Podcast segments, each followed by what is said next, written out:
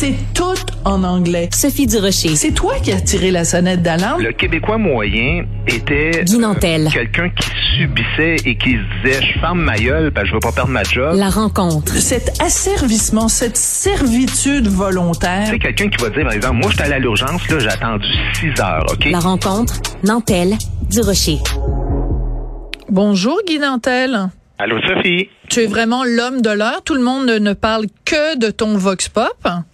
Ben un peu grâce à toi tu, m'as fait euh, un beau papier ce matin quand même. Oui, oui, on avait fait une belle, euh, un, beau segment là-dessus euh, hier. Écoute, on, va parler de ton autre sujet après, mais je veux quand même juste revenir là-dessus parce que c'est important de rementionner que dans ton vox pop sur bon la vision des anglophones de la culture québécoise, t'as vraiment pas fait de sélection, c'est-à-dire que ce qu'on voit à l'écran, ce sont vraiment les réponses des gens. Là, t'as pas eu à éliminer de, de, commentaires. Non, c'est ça. J'ai senti le besoin de, de le mentionner euh, ce matin sur les réseaux sociaux parce que beaucoup de gens pensent que j'interviewe 100 ou 200 personnes, euh, ce qui serait ridicule là, parce que ça prend quand même euh, comme une dizaine de minutes par personne faire euh, ce type d'entrevue-là. Donc, euh, évidemment, on comprend que je vais pas passer euh, 50 heures de tournage avec des équipes et tout ça à payer. Non, c'est 11 personnes qui ont été tournées, puis 11 personnes qui ont été gardées dans le montage. Alors, il n'y a pas de comédien payé, il n'y a pas d'invention là-dedans. C'est, c'est la réalité que vous voyez.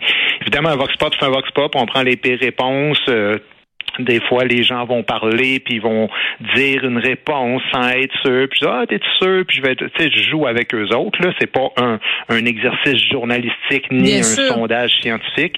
C'est d'abord et avant tout un exercice humoristique, mais euh, ce que vous voyez, ben, c'est ce qui a été tourné, ouais. Alors, le sujet dont tu voulais nous parler aujourd'hui, c'est bon un texte qui a été publié dans la presse euh, où on apprend supposément euh, qu'il y a de vives tensions entre Radio-Canada et CBC à cause de la fameuse utilisation du mot en haine. Donc, cette citation du titre du livre de Pierre Vallière, Nègre blanc d'Amérique.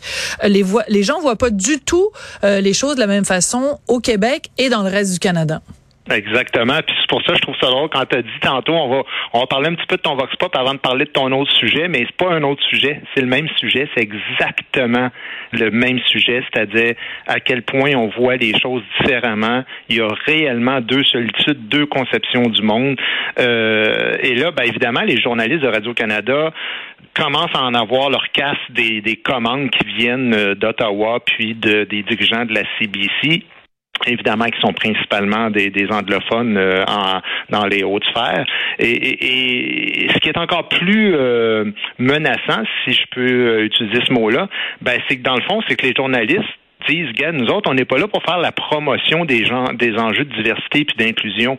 Et, et ce que ça veut dire, là, en, en termes concrets, c'est qu'en ce moment, il y a un combat chez les journalistes de Radio-Canada entre la neutralité journalistique de Radio-Canada francophone et la propagande journalistique de CBC. C'est ça l'enjeu. Hmm. C'est très intéressant. C'est très intéressant que tu le présentes de cette façon-là. Euh, dans le texte de la presse de ce matin, quand j'ironisais en disant qu'il nous apprenait quelque chose, en fait, c'est parce que moi, ça fait des mois que j'écris là-dessus dans le journal de Montréal.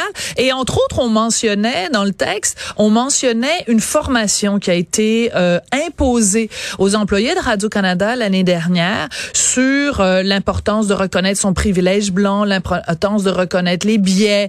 Euh, on disait, entre autres, dans cette formation qu'il ne fallait pas parler, qu'il y avait certains mots ou certaines formules qu'il fallait pas utiliser. Peux-tu croire, Guy, que dans cette formation-là, on disait que quand vous êtes un reporter, vous n'avez pas le droit de parler d'un quartier chaud? Mhm, Parce mhm. que c'est stigmatisant pour les gens qui appellent ce quartier-là. Et ben moi, j'avais parlé à des gens de Radio-Canada, j'ai écrit toute une chronique dans le journal pour dire, ben le quartier, si tout le monde se tire dessus, t'appelles ça comment? Mais, mais c'est quand même fou parce que déjà, il y a une chose qui est complètement capotée dans cette histoire-là. Ces formations-là sont obligatoires. Ouais. Des formations où tu dois faire une espèce d'aveu euh, que tu as des biais inconscients. Fait que déjà là, là, je veux dire, excuse-moi, mais au niveau de la, un journaliste là, il, il est pas là-dedans, il est pas dans ce genre de propagande là. Et vraiment, je suis content que là, ça sorte. Là. Il y a une cinquantaine de personnes qui ont écrit une lettre ouverte justement sur sur ça, parce que ce que ça, ce que ça va finir par faire là à terme, c'est une, espèce de schisme carrément entre Radio Canada, parce que ce que ça c'est que il y a comme une imposition du wokisme qui lui vient vraiment, puis on le répétera jamais assez là. Moi, j'en parlais, j'ai un chapitre là-dessus dans mon livre que j'ai fait, là, le dernier livre. Euh, c'est carrément le colonialisme anglo-saxon qui a inventé ça, le wokisme. Puis on le voit aux États-Unis, mais on le voit aussi au Royaume-Uni, puis on le voit au Canada anglais, puis qui, qui, sont des nations qui portent un espèce de sentiment de culpabilité pour tout le colonialisme qu'ils ont fait, puis qui essaient d'imposer ça aux francophones pour qu'on porte nous aussi ce même euh, sentiment de culpabilité, alors qu'on a été un peuple conquis et non un peuple de conquérants. Et c'est là que les journalistes disent un instant, c'est peut-être votre réalité à vous autres, mais c'est pas notre réalité à nous. Fait que ces formations-là, gardez-les pour vous autres. Oui. Et c'est très intéressant quand même de se dire que si on revient à l'affaire Wendy Mesley, donc je rappelle à tout le mhm. monde, pour ceux qui s'en souviennent peut-être pas, Wendy Mesley, c'est vraiment une énorme vedette du côté de CBC, euh, l'équivalent de, mettons, Céline Ganipo plus Bernard de Rome. Là. Tu, sais, tu mets les deux ensemble, puis bon, c'est mhm. vraiment une super méga vedette. Et à un moment donné, en réunion, donc pas en onde, en réunion, elle a évoqué le titre euh, de Pierre du livre de Pierre Vallière, Nègre blanc d'Amérique, pour expliquer la société distincte québécoise, pour expliquer ça. Ben, je veux dire, elle pue à l'emploi de Radio-Canada. La pression a été tellement énorme qu'elle ne pouvait pas rester là. Est-ce qu'on peut imaginer que du côté français, ça se soit passé? Je pense que non, parce que même si on les trouve woke sur le bord, des fois, à Radio-Canada, ils sont jamais aussi craqués que, ceux de, du côté anglais, là. Non, non, on n'est pas, on n'est au dixième de où la CBC est rendue là-dedans, mais tu fais bien de ramener euh, l'histoire de Wendy Mesley, qui était quand même une femme qui avait 40 ans d'expérience en journalisme. On On parle pas de, de, d'une recrue euh, verte, là. on parle de quelqu'un qui est une sommité et mm. qu'on lui a retiré son émission, c'est quand même fort. On l'a suspendu, retiré son émission euh, des ondes et elle a fini par démissionner après 40 ans parce que, comme tu le dis, puis je vais le répéter parce que c'est super important, elle n'a même pas été en onde. Elle est dans une réunion de production et euh, je le rappelle, c'était dans le cadre, ils étaient en train de préparer une émission contre le racisme. Mais oui. Alors c'est quand même fort de café parce que ils préparent une émission contre le racisme. Alors il va de soi que dans les discussions de production, à un moment donné, quelqu'un dit mais il y a le livre Nègre blanc d'Amérique euh, au Québec, eux autres ils en parlent, nous autres on n'en parle pas. Est-ce qu'on devrait peut-être se questionner là-dessus? Et là, évidemment, en hypocrite, après ça, il y a tout le temps des espèces de plaintes, mais incognito. Alors, euh, essaye de te défendre contre ça. Là. Ça a l'air qu'il y a quelqu'un qui aurait dit qu'il rapporte que. Et euh, ben, évidemment, dans ce temps-là, ton, ton droit de défense, il est totalement éliminé. tu te fais, tu te fais carrément congédier. Mais là, la SRC, elle a dit non. Elle dit ça suffira. Puis euh, attention, hein, je parle pas tant de la direction que vraiment des artisans puis des journalistes et tout ça. Parce que tu sais, la SRC là, euh, au niveau de la, direction, il y, a, encore du chemin à faire. Là. Quand ils sont rendus qu'ils s'excusent à Ricardo Lamour pour l'histoire de Nègre blanc d'Amérique, mais qui en même temps contestent le CRTC, ben là, c'est comme dire deux choses en même temps. Désolé, mais c'est un ou l'autre. Tu peux pas dire les deux, de dire on s'excuse, mais vous n'avez pas à nous demander de nous excuser pour le, pour le même cas. Oui. Alors, je vais prendre la défense de la direction de Radio-Canada dans ce dossier-là. Ils n'avaient pas le choix. Il n'avait pas le choix. Ben, parce que justement la pression justement venait du Canada anglais parce que c'est quand même oui, c'est une direction bicéphale mais quand même tu peux pas avoir la main droite qui dit complètement le contraire de la main gauche. Donc à partir du moment où le CRTC disait vous devez vous excuser, je pense que la direction de Radio-Canada n'avait pas le choix et que le compromis honorable qu'ils ont trouvé, c'est de dire oui, OK, on va s'excuser parce que on a on a on a vraiment on est pris par les, les bijoux de famille, mais on va contester le fait que le CRTC ait cette autorité-là sur nous. Moi, je ben, trouve justement, mais il aurait, il aurait pu justement plaider ça. Moi, je suis allé sur le site du CRTC tantôt, là, c'est marqué notre mission. Je vais te lire vite fait. Notre mission au CRTC. Un, s'assurer de la diffusion du contenu qui reflète la diversité culturelle du Canada. Deux, s'assurer que les Canadiens puissent s'abonner à des services de communication de qualité à un coût abordable, ce qui est même pas vrai. Et trois, euh, renforcer la sécurité des Canadiens en matière de communication. Où c'est que tu vois qu'il y a un lien entre la censure et le contrôle du contenu? Il n'y en a pas.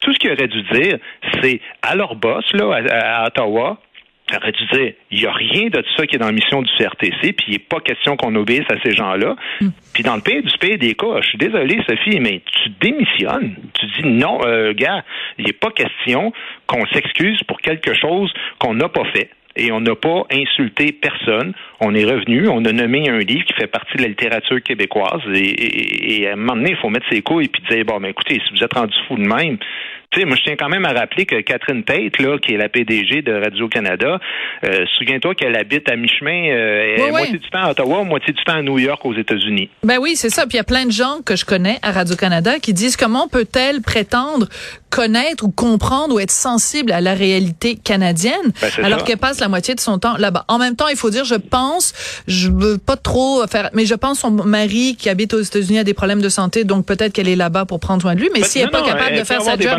mais, mais ce que tu viens de dire, c'est ça l'essentiel, c'est-à-dire comment on peut recevoir la commande de quelqu'un qui passe pas une journée de sa vie dans une seule année à vivre à Montréal, au Québec, à tout le moins, puis, puis de, de pouvoir ensuite passer des commandes de même puis de demander au monde de s'excuser.